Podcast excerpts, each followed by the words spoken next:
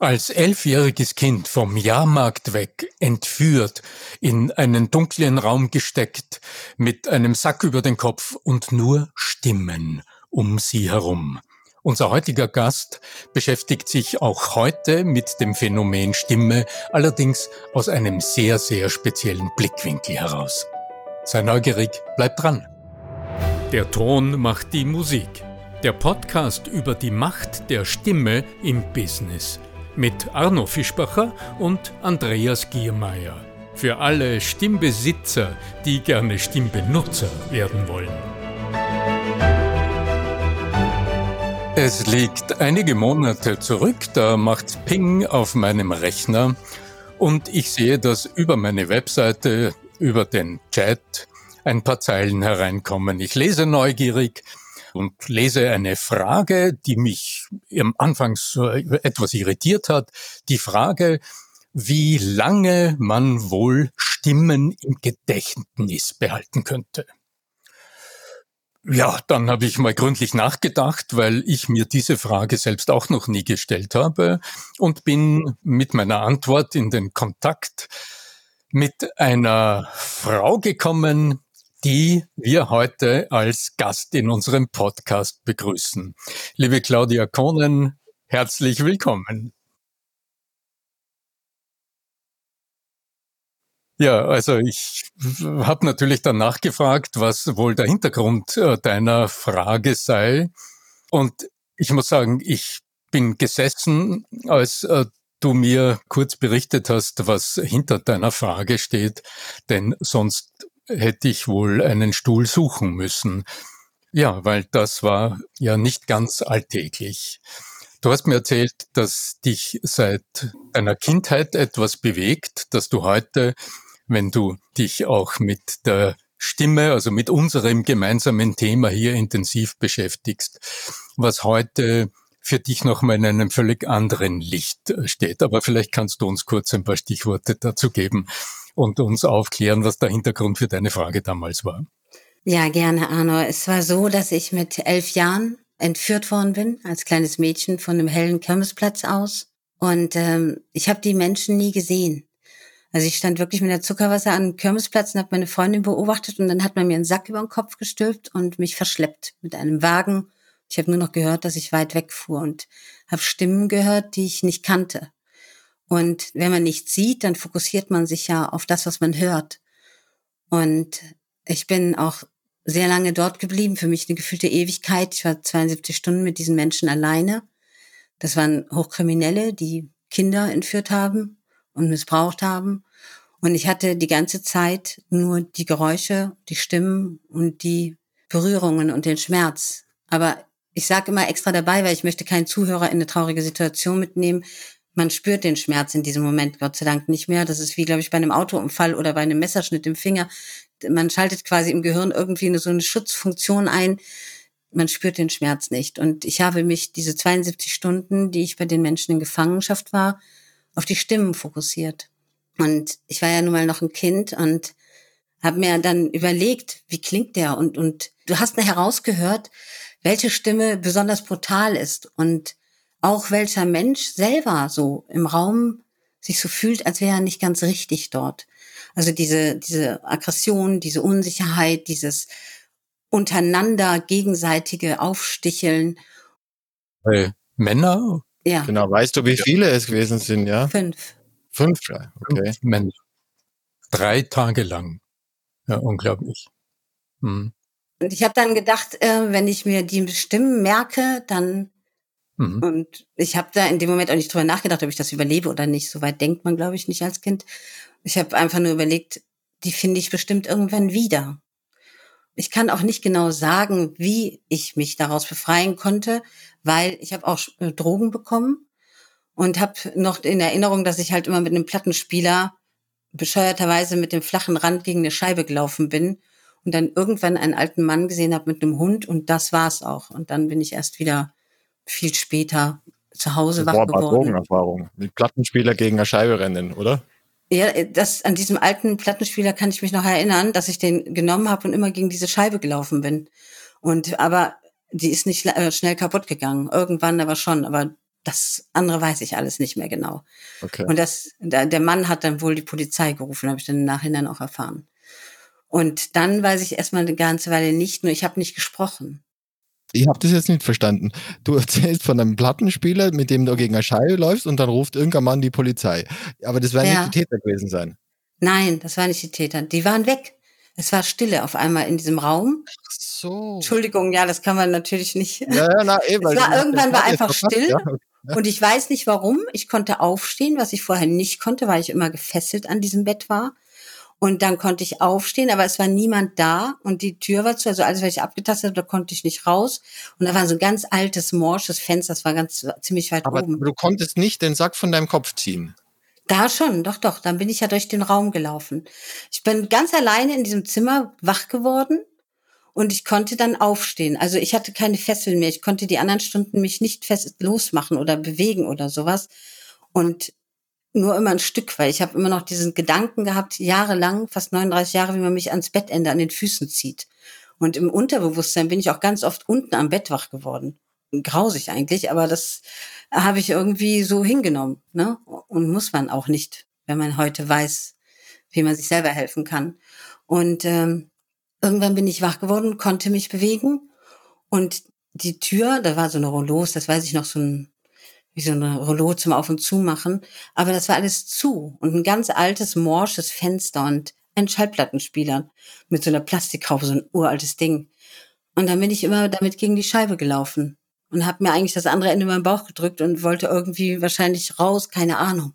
Das war aber Ja. eher Drogenrausch noch, oder so nach. Das kann ich alles nicht wirklich sagen. Das sind so die einzigen Dinge, die ich an mich Ja, erinnere, dass dann weiter unten ein alter Mann kam mit dem Hund und der muss wohl dann die Polizei gerufen haben. Mehr weiß ich nicht. Und du hattest dir diese Stimmen eingeprägt. Ja. Und die Stimmen waren bei mir drin. Das war so, als wenn du heute einen Fernsehsender guckst, wo du Sprecher kennst. Ja, wo, du- wie du die Stimme von Robert De Niro kennst oder Judy Foster, die Sprecher davon. So haben sich die Stimmen bei mir ins Gehirn gebrannt. Und ich habe immer gedacht, ich finde diese Menschen irgendwann wieder. Mit der Hoffnung, dass. Dass ich verhindern kann, dass anderen das auch passiert oder dass sie bestraft werden. Das kann ich nicht genau sagen. Mhm. Auf jeden Fall hat die Polizei mir auch einen Psychologen damals geschickt, weil die wollten wahrscheinlich auch diese Täter finden, weil ich bin mit Sicherheit nicht das einzige Kind gewesen und es war wohl sicher, dass noch ein Kind dort war. Aber das habe ich nie gesehen und das kann ich auch nicht beschwören. Weil man weiß manchmal in diesem Schock ja auch gar nicht, was man wirklich hört. Oder also ob da jetzt noch jemand ist oder wie lange mein Auto gefahren ist oder das konnte ich alles gar nicht sagen. Ja, das konnte ich gar nicht einschätzen. Und ähm, dann hat eine sehr nette Frau, ich glaube, sie war Psychologin von der Polizei beauftragt, die ist ja oft gekommen. Und ich habe nicht gesprochen, aber ich kriegte auch nichts raus aus meinem Körper. Ich war verkrampft. Und ich weiß nicht mehr, ob ich nachher nicht reden wollte oder noch nicht reden konnte. Es dauerte auf jeden Fall fast ein halbes Jahr. Und die nette Dame hat mir so ein rotes Buch gegeben und hat gesagt, schreib alles auf, dann kommt der Schmerz aus dir raus. Aber ich bin Legasthenikerin und ich habe mich immer sehr dafür geschämt, dass ich Mhm. Legasthenikerin bin. Und äh, in der zweiten Klasse hat mich mein Lehrer auch so richtig erniedrigt vor der ganzen Klasse. Und das sind auch so Dinge, wo ich heute den Menschen sagen möchte, Vorsicht, Worte sind wie ein Messerstich in der Brust. Das kann was auslösen, das kann man sich gar nicht vorstellen. Und dann habe ich in diesem Buch alles aufgeschrieben und ich kam mir vor wie eine Detektivin. Danach könnte man bestimmt die Täter finden. Nach diesem Buch. Ja, ich habe überlegt, ah, der klingt so ähnlich wie der Nachbar, aber ein bisschen älter und der ist bestimmt, der eine ist bestimmt dick und ich weiß nicht, wo ich das hergeholt habe. Das war, dieses Buch noch? nein, das ist ja das, warum ich mir sehr viel Vorwürfe gemacht habe. Ich habe dann äh, nach ein paar Monaten dieses Buch jemandem vorlesen wollen, weil ich es eben niemandem geben wollte, weil ich ja so eine schlechte äh, geschrieben habe.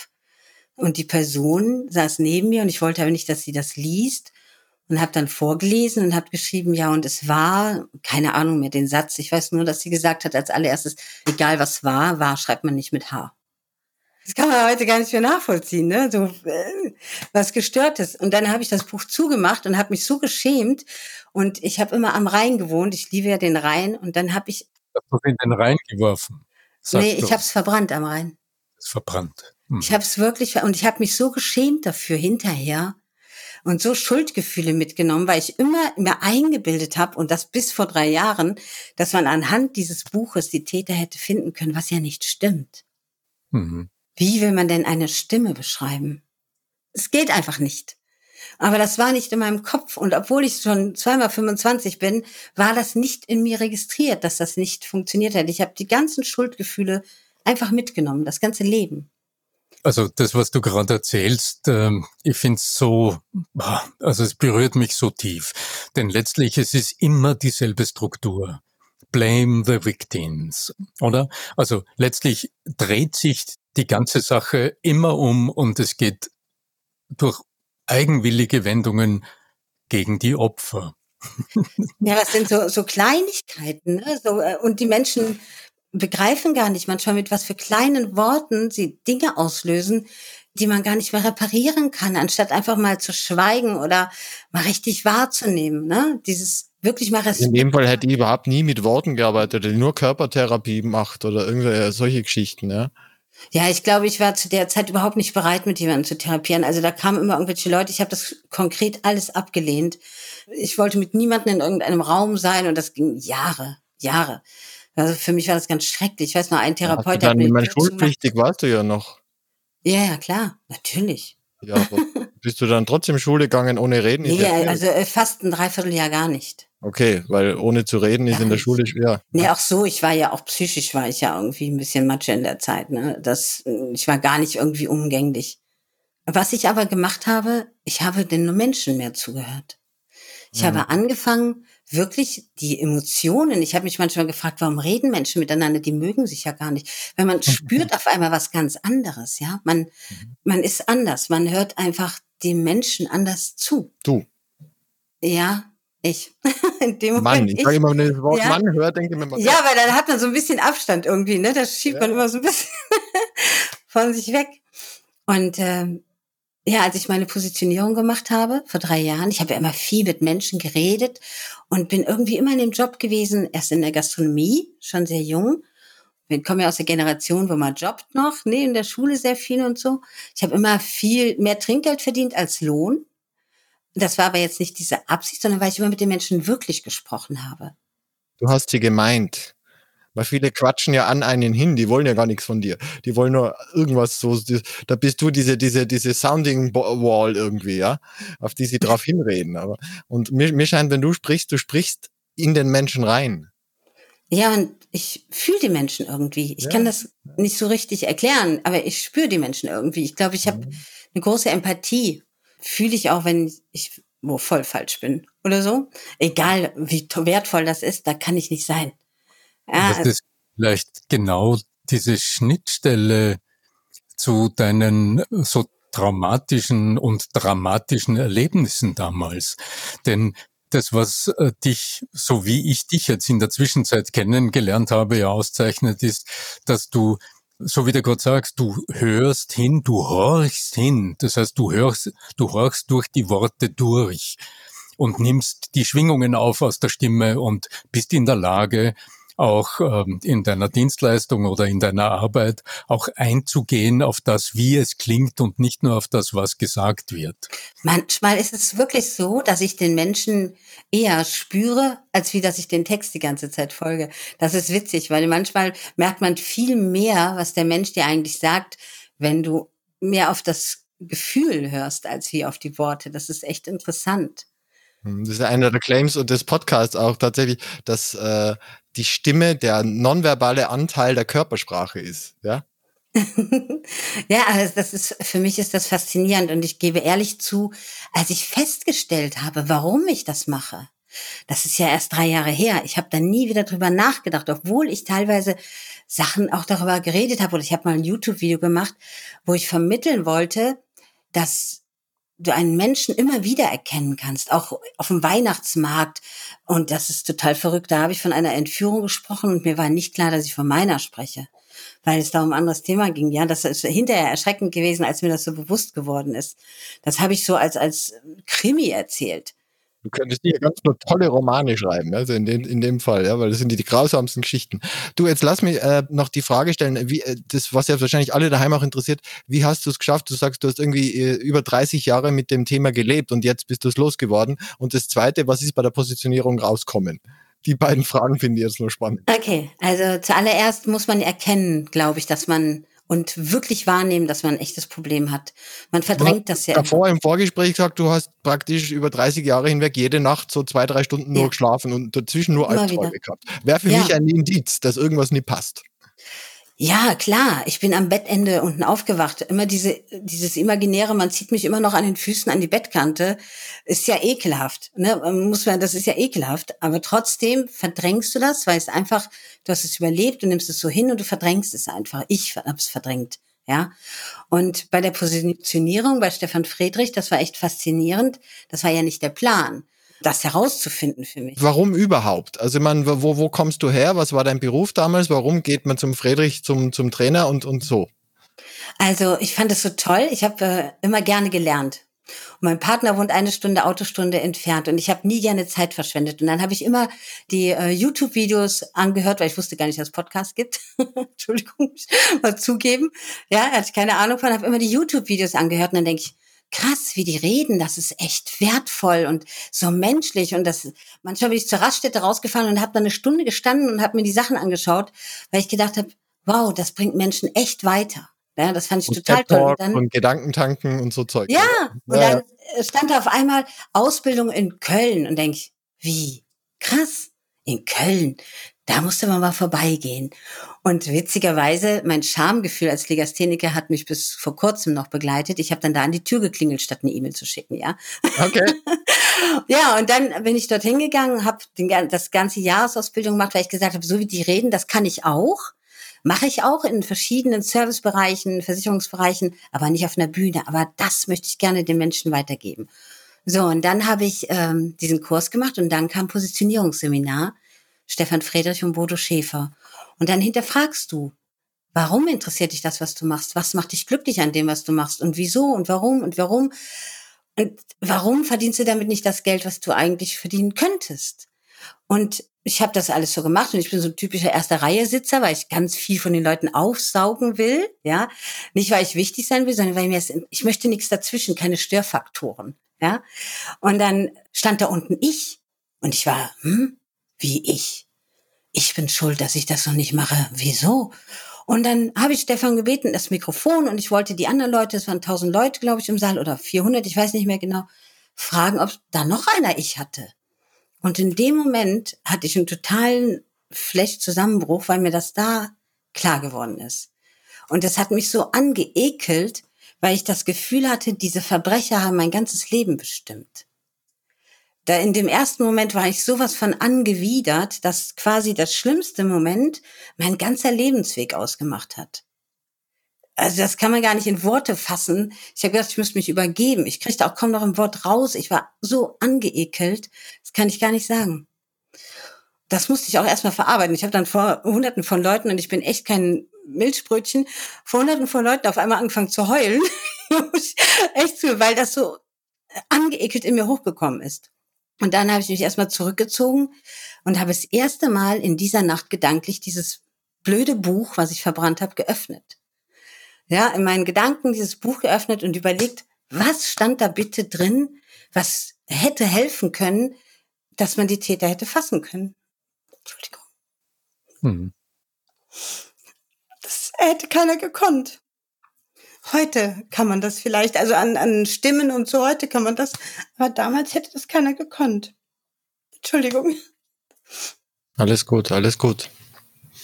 Und es ist verrückt, dass man so viele Jahre damit lebt. Ja. Und wenn ich damit schaffen kann, dass andere Leute das nicht tun, dann Überleben. ist das für mich okay. Dann hast du einen Weg gefunden, auch um das zu lösen. Weil du hast gesagt, die Plage war ja lange genug. Und dann ja. hast du dich einen Therapeuten oder einen Coach gefunden, der das mit dir gelöst hat. Noch nicht, da immer noch nicht. Ich bin dann zu meinem Arzt gegangen, weil mir sind mittlerweile die Haare ausgefallen und mir ging es nicht gut. Ich habe mich immer übergeben, weil dieses Bewusstsein das natürlich nochmal verstärkt hat auch, ne? Und ähm, dann hat er gesagt, er hat so einen Körperscan gemacht, hat gesagt, das ist alles in ihrem Kopf. Das ist alles in ihrem Kopf. Und ich hatte bei äh, Creator damals gesehen, ein junger Mann, der hat anderen Leuten geholfen. Und der hat auch so eine Ausbildung gemacht und so. Und ich bin ja jetzt nicht derjenige, der sehr viel Vertrauen zu anderen Menschen schnell aufbaut. Kann man sich ja so ein bisschen vorstellen, ja.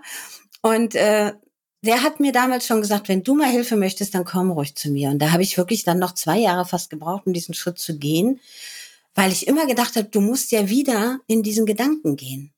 Mhm. Und diese Angst davor, wieder diese Situation zu durchleben, obwohl ich es ja gedanklich jede Nacht gemacht habe. Ja. Die Retraumatisierung. Ja, das ist ein ganz großer Ekelfaktor natürlich, den man auch hat und Angst, obwohl es Quatsch ist. Und durch das Wingwave muss ich ganz ehrlich sagen, und der war sehr behutsam, wir haben das draußen gemacht im Park, weil ich konnte nicht diese geschlossenen Räume mit irgendjemandem, das wollte ich überhaupt nicht. Draußen im Park und der hat gesagt, du musst auch nicht darüber reden, du musst nur in Gedanken da reingehen, aber du kannst, wenn du willst. Und ich habe es wirklich geschafft, am helllichten Tag nur durch diese Wingwave-Therapie mich selbst zu sehen in diesem Alter und wie ich mir selber sage, das ist vorbei, hör auf. Und danach habe ich das erste Mal in der Nacht geschlafen. Das hat zwar vier Stunden gedauert und ich habe bestimmt vier Stunden geheult. Ja, gebe ich ehrlich zu, weil das kam so alles aus mir raus. War mir peinlich, ja. Ich bin nun mal echt eine taffe Frau. Aber das, das kannst du gar nicht aufhalten. Das ist irgendwie ganz seltsam. Einer deiner wichtigsten Gefühle scheint die Scham zu sein. Gewesen damals. Du hast dich geschämt dafür, dass du weinst. Du hast dich geschämt dafür, dass du geschrieben hast. Du hast dich geschämt. Ich höre immer wieder das Wort und ich glaube, das ist das einer der. Für mich hat das viel mit Schwäche zu tun, glaube ich. Ja. Ja. Ja. Und Schwäche und, ist ja immer dabei sehe ich von einer der stärksten Frauen, die ich überhaupt kennen. Das ist das Krasse. Das ist das Krasse, weißt Du stehst da vor oder sitzt vor mir, in einer Kraft erlebe ich dich, das ist unvorstellbar. Und du so redest davon, von Angst vor Schwäche und so, das ist echt. Ja, spannend. ja, und ich muss auch jedem sagen, dass es dumm ist, Angst vor der Schwäche zu haben, ja. Und ich bin ein Beispiel dafür, wie dumm das ist, weil ich hätte viel bessere Lebensqualität gehabt.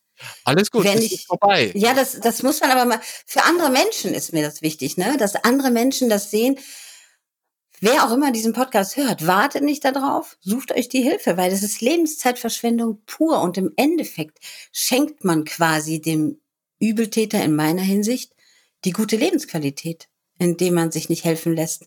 Das ist viel schlimmer, als wieder durchzugehen.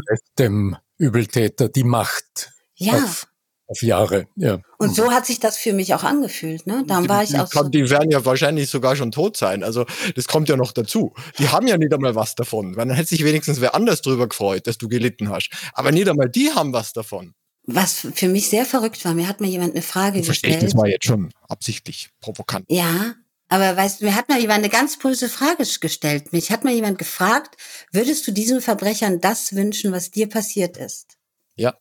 Und ich konnte nicht mit Ja antworten. Genau, das war auch die Frage im Vorgespräch. Hast du immer noch Rachegelüste? Und du sagst nein. Ja. Mhm. Ich könnte sowas Böses niemanden wünschen. Das ist das Verrückteste, obwohl die es bestimmt verdient hätten, um zu spüren, was sie mit Menschen machen. Und ich kann auch nicht sagen, dass ich diesen Menschen irgendwann verzeihen würde, werde oder sonstiges. Ich gebe ihnen nur keine Energie mehr, weil sie es nicht wert sind. Das ist für mich der Prozess. Ja, wenn jemand gesagt hätte, verzeih den Menschen, das hat mich angewidert. Wenn jemand auf der Bühne stand und gesagt hat, ja, wenn du jemand verzeihst, dann, das hat mich angeekelt. Allein das Du weißt es, du weißt es, ich befasse mich mit Hirnforschung. Du hast da gesagt, wäre Birkmill und ähnliches. Und da geht es genau darum, wenn du in bestimmten Hirnzentren immer wieder diese, diese selben Neuronen, immer wieder diese selben Neuronen, immer wieder dieselben Neuronen, die wachsen, wachsen, wachsen. Du bist ganz effektiv darin, dir Sorgen zu machen. Du bist ganz effektiv darin, dich, äh, die Hassgefühle.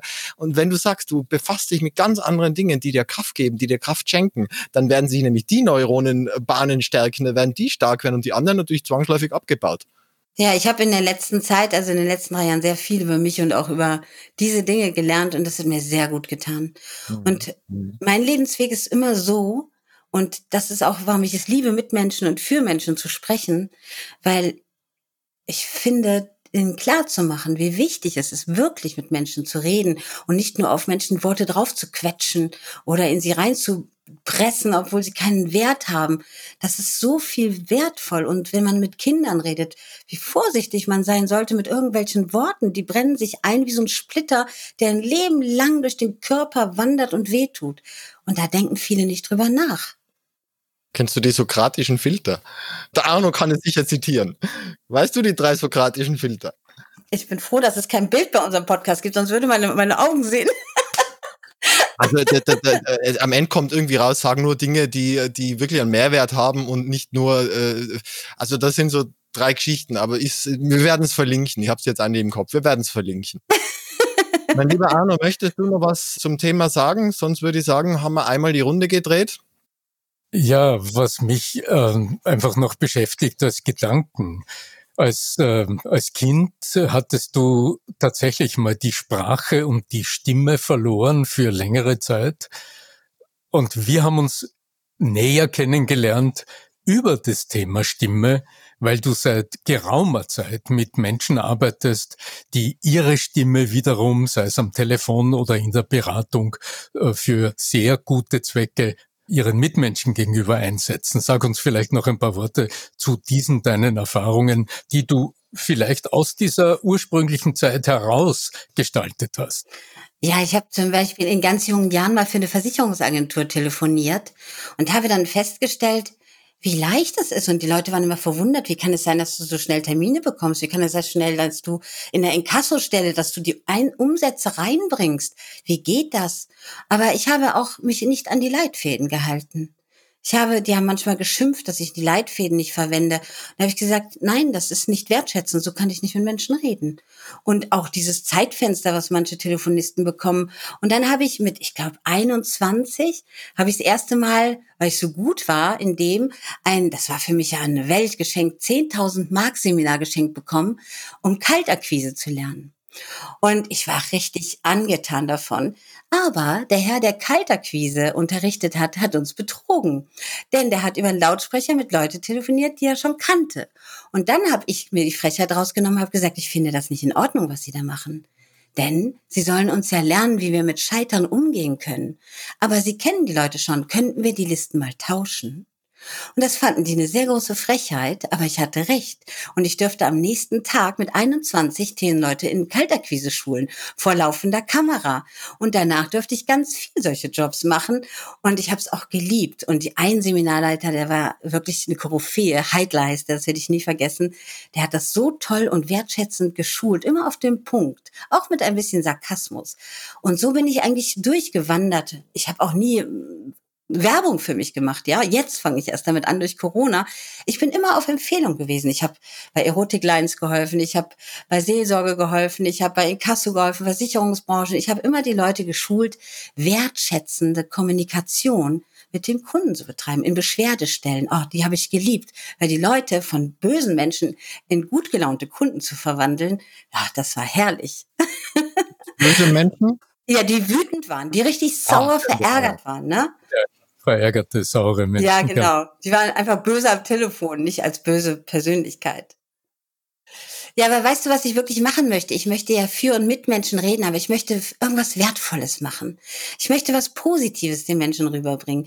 Weißt du, ich habe auch schon so viel Werbeangebote bekommen, die ich abgelehnt habe, obwohl ich das Geld hätte gebrauchen können. Aber ich kann nur Dinge besprechen, die ich wertvoll finde, wie das Erfolgmagazin spreche ich, ne? Und da sind so wichtige, tolle Sachen drin und sowas mag ich gerne. Und vielleicht. Ach, ja, Julian Backhaus, genau. Ja, Backhaus, und vielleicht hm. gibt es irgendwo jemanden, der über Natur, über Deutschland, über, weiß ich nicht, Kinder oder irgendwas, sowas jemanden braucht als guten Sprecher und da wäre ich dann dabei. Es muss wertvoll sein. Was wäre das dann? Ja, ich würde auch Radiosprecherin werden. Ja. das würde ich auch gerne machen. Ich liebe es einfach, Menschen die gute Energie in den Körper zu reden. Genau, und wenn sich äh, jemand äh, deine Stimme auch zwischendurch, so freitags zum Beispiel, ins Ohr ziehen will, dann gibt's ja die wunderbare Gelegenheit auf Clubhouse bei deinem schönen Raum fünf vor zwölf am jeden Freitag, Mittag. Ganz mit genau, Arno, mit Arno Fischbacher. Wo wir uns gemeinsam die Frage stellen, was denn die Macht der Stimme in der wertschätzenden Kommunikation so alles Gutes tun kann. Ganz genau. Genau. Dann will ich gern noch äh, ganz final das, diese kurze Geschichte da äh, vorlesen.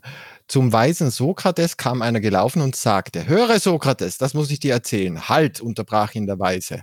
Hast du das, was du mir sagen willst, durch die drei Siebe gesiebt? Drei Siebe? fragte der andere voller Verwunderung. Ja, guter Freund. Lass sehen, ob das, was du mir gesagt hast, durch die drei Siebe hindurchgeht. Das erste ist die Wahrheit. Hast du alles, was du mir erzählen willst, geprüft, ob es wahr ist? Nein, ich hörte es jemanden erzählen und so, so, aber sicher hast du es im zweiten Sieb geprüft.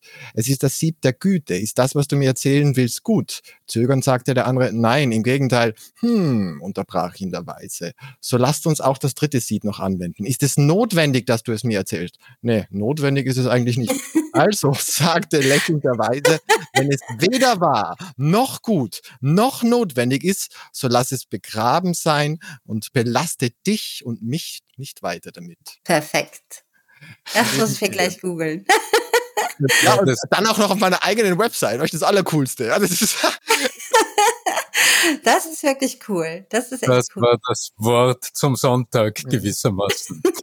ja, Leute, wenn euch etwas am Herzen liegt oder wenn ihr euch näher für die Claudia Konnen interessiert, dann schreibt doch einfach eine E-Mail an podcast.arno-fischbacher.com. Wir freuen uns jederzeit auf Bewertungen, auf Sterne, auf den üblichen Plattformen und äh, sind sehr offen und sehr neugierig auf eure Anregungen und auf eure Themenwünsche. In diesem Sinne, was bleibt uns noch? Einen herzlichen Dank, Claudia, an dich für dieses wunderbare Gespräch. Lieber Andreas, auch einen Dank an dich. Möge die Macht der Stimme mit euch sein. Tschüss.